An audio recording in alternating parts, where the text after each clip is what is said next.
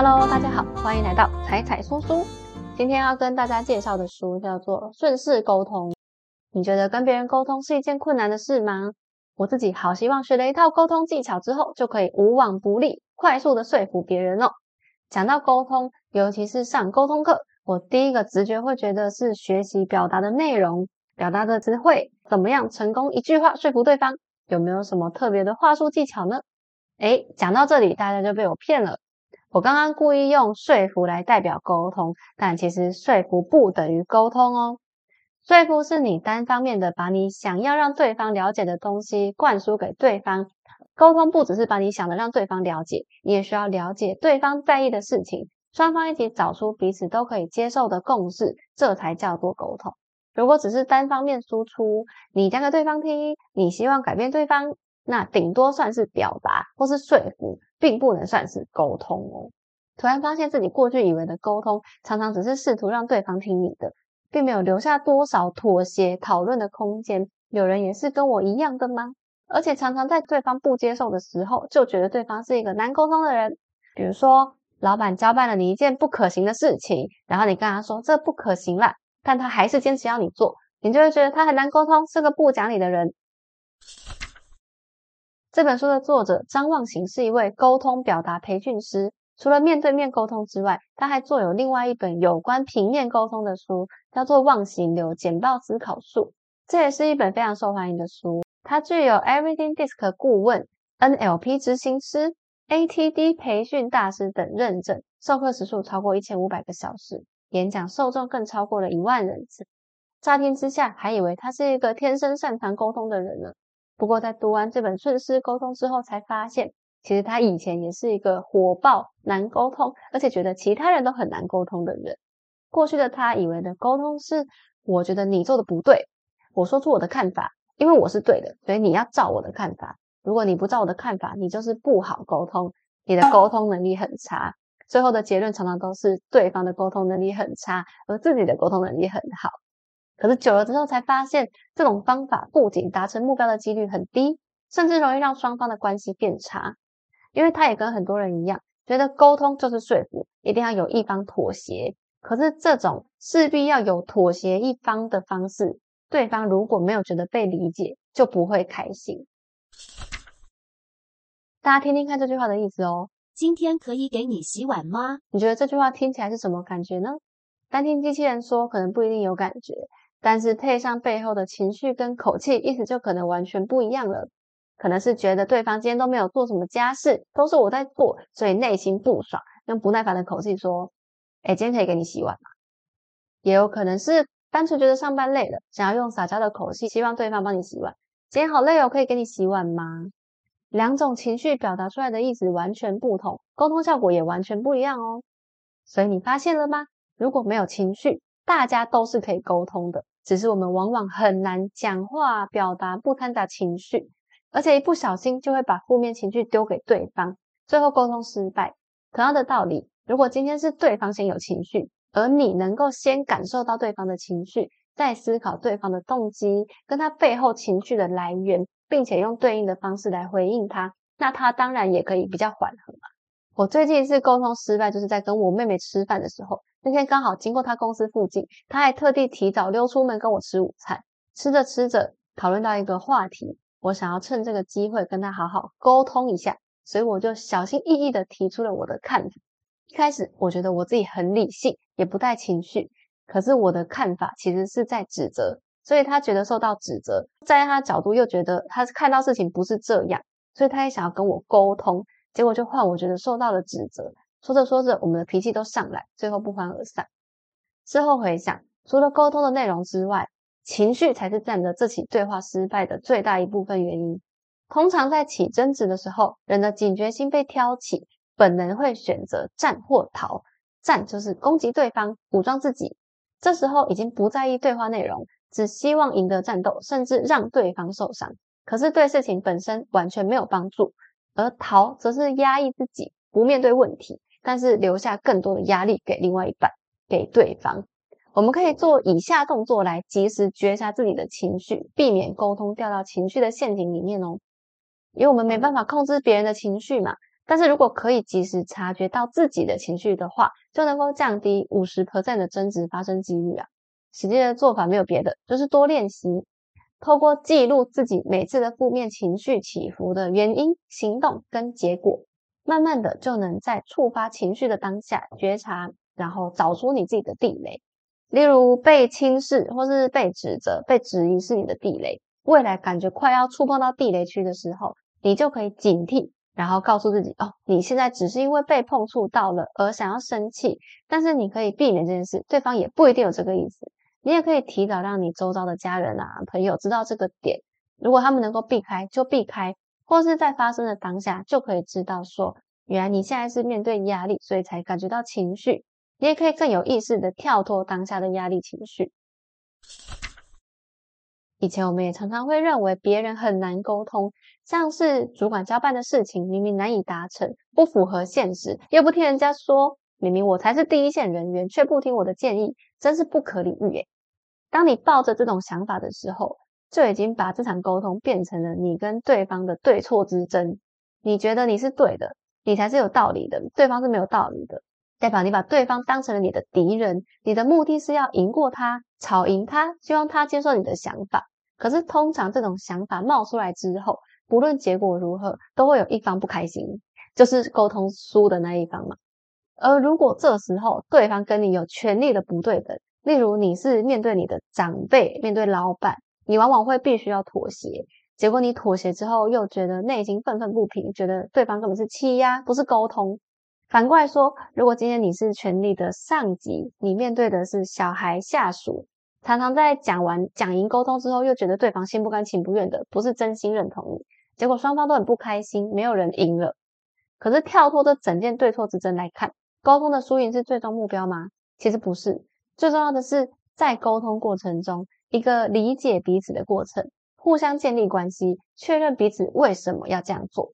因为有时候不管你们最后的想法。最后的方法是不是一致？你们可能在某一些地方是一致的，例如你们的出发点可能是一致的，像主管跟你的出发点其实都是为了部门的进步啊，那你们应该要站在同一边，一起想方法，而不是站在彼此的对面，然后争执谁对谁错吧。前面跟我妹妹的争执也是这样，我们的出发点都是在意对方的情绪，所以彼此忍耐，可是又希望可以跟对方说开，所以讲出自己在意的点。但是却因为我们站的不对边，我们站在对立面，所以两边都觉得我自己没有错。那有一个盲点就是，我觉得我没错，那就是你的错。那两个人都觉得我没有错，都是对方的错，结果就吵得更凶了。后来回想就发现，我们两个都有对，但是也都有错的地方。重点是这场沟通本来应该是要让我们的关系变好才对，结果却变得更差了。跟妹妹的那次吵架让我学到下面的两件事情，第一个是。先有动机，再有共识。因为一般的沟通演变成吵架，往往是因为我们每个人都有被认同的本能嘛，大家都希望自己是对的，自己是好的。那对方如果跟你不一样，我是对的，就代表他是错的。反过来说呢，如果今天我输了，证明了他是对的，那就代表我是错的吗？好像绕口令，反正就是我们会觉得只有一个人能赢，另外一个人一定会输，但是自己又不想要输，所以就会吵起来。可是，真的所有的事情都是这么的黑白分明吗？每一件事情都一定有对错吗？其实很多事情只是我们的信念让我们坚持的根本就没有意义，然后没有来源的想法。比如说那天跟我妹的争执的起源就是口气问题。前一次是我觉得他的脸很臭、很冷淡，然后我觉得我一直在忍耐，结果忍到受不了，连我的口气都差了。可是，在他的角度，他觉得他根本就没有态度不好，是我突然莫名其妙的口气就差了。他也觉得很奇怪，莫名其妙被凶，这件事情根本就不会有结论啊，因为态度跟口气问题就是一个主观感受，本来就没有标准答案。我们一直争执说你那天就是有态度差，他一直觉得他就是没有。这件事情就是站在各自立场，想法就会不同嘛，吵来吵去就永远不会有共识啊。回到源头，我们的见面一开始其实两个人都是很期待跟对方聊天的。我为了他特地提早赶回家，他也是为了我，就是没有跟朋友出门留在家。从动机来看，完全没有必要吵架。所以有时候可能你是对的，他也是对的，只要换个想法，不要再纠结谁赢谁对，我们就都是对的。第二个点是不要找战犯。我们都觉得那次沟通破局是对方的问题，觉得对方脾气差、难沟通又固执。可是又有谁很乐意被指责说脾气差、难沟通呢？被指责不但不能解决问题，反而会更生气，然后又回到前面说的，变成情绪问题，就更偏离沟通的目的，然后就更难沟通了。所以，如果我们能够有意识的发现，沟通不是为了要找战犯，不是要为了找出一个责任归属，没有一定要有一个人认错，而是为了解决问题。用这样的前提来展开对话，通常会有更顺利的结果。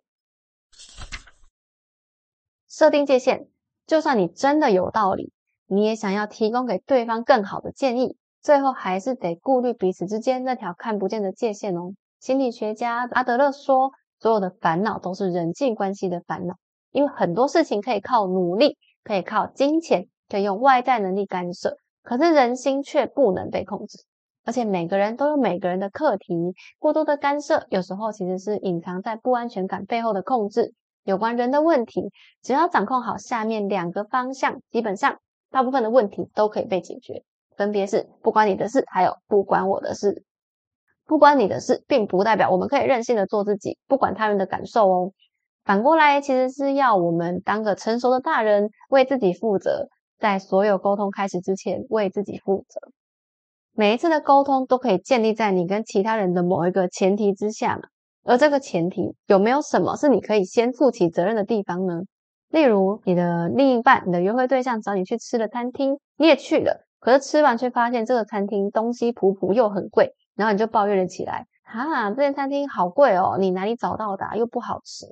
结果另外一半听了不开心就算了，他可能还因此而自责，觉得自己找了一间不好吃的餐厅，但这个餐厅是他拖着你去的吗？你不是也做出了要一起去吃饭的决定吗？当你选择一起去的那一刻，你就应该要为自己的决定负起责任。接下来沟通的点可以是：你们下次是不是可以一起找出去吃饭的餐厅呢？这件事情以后要怎么避免等等的，一起解决问题。没有要找战犯，然后你也负起你该负的责任，对方也会觉得你很贴心啊。另一个为自己负责的方式，则是不要一味的妥协。如果你今天遇到一位很喜欢掌控大局的人，你可能会觉得你懒得跟他吵，或是跟他吵没有用，你就隐忍，想说隐忍就没事了。可是忍着忍着，其实不是真的没事，你的内心还是会有情绪。然后某天你自己受不了，跟对方大吵一架的时候，对方反而会觉得，哎，怎么了？莫名其妙，你干嘛生气啊？你以前不是都配合的很好吗？你的线不是在后面吗？怎么突然跑到这了？也许对对方来说，他根本不知道你在忍耐。因为你从来没有表达过自己，然后又把这个责任怪给别人，说是他不懂得体谅。那如果我们承担起自己责任的话，就是当你觉得委屈该表达的时候，就是要表达出来，才是真的为彼此都好啊！你也才是真的为自己负责。换位思考的话，不关你的事是拿回自己人生的掌控权，不关我的事则是不要插手管别人的人生。如果展开沟通的人已经认定一件事情只有一个解答。只有一个方式，那么沟通还没有开始就已经结束了。因为沟通通常应该要是开放的，比起影响别人的决定，还不如给予支持的回馈、分享想法，让对方自己找出答案，或是你们两个之间的共识。比如说，父母常常都觉得为了小孩好，小孩就应该要念某个科系呀，应该要去上高中，不要上高职啊。说是建议，但其实父母都希望小孩就是照你的意思填就对了啦，不要多问，妈妈都是为你好。父母都会认定自己的建议都是最好的，也相信自己真的是为了小孩好。可是透过影响他人的人生来表达善意，未来难道你能够为他的人生负责吗？终究还是对方自己要面对后果的。所以，与其给予主观的建议，不如提供客观的资料啊、经验分享，然后给他更多的支持跟回馈，这样对方也会更有可能接受你的意见，认真的思考可能性。而不会反而故意要跟你唱反调，你给的意见他偏不听，完全就失去了你的初衷了。同时，面对擅自给予建议的人，如果今天我们是被别人给建议的人的话，我们自己也要记得，你不一定要被对方影响。如果他用他的标准来定义你，甚至试着改变你的时候，请记得，不一定要跟对方吵，也不一定要被对方影响。你有权利可以听，可以参考，可以做出最终的决定，因为自己的事情自己可以处理。然后，如果遇到那种对方只是情绪发泄的话，当然就更不需要理会啦。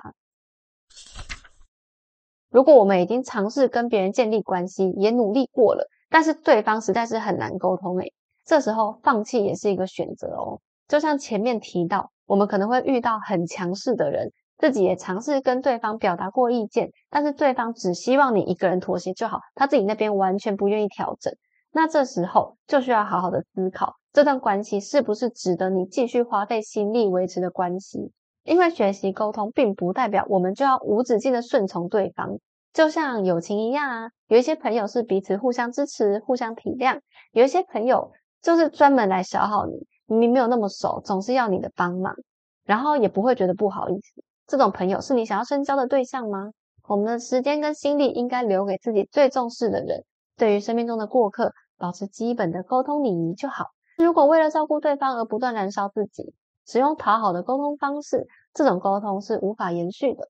因为沟通不只是双向，甚至中间还充满了变数，也不是非黑即白。如果这个人不是你要建立关系的对象，那就勇敢断线吧。所以在每段沟通开始之前，最重要的是要确定对方是你想要维持关系的对象。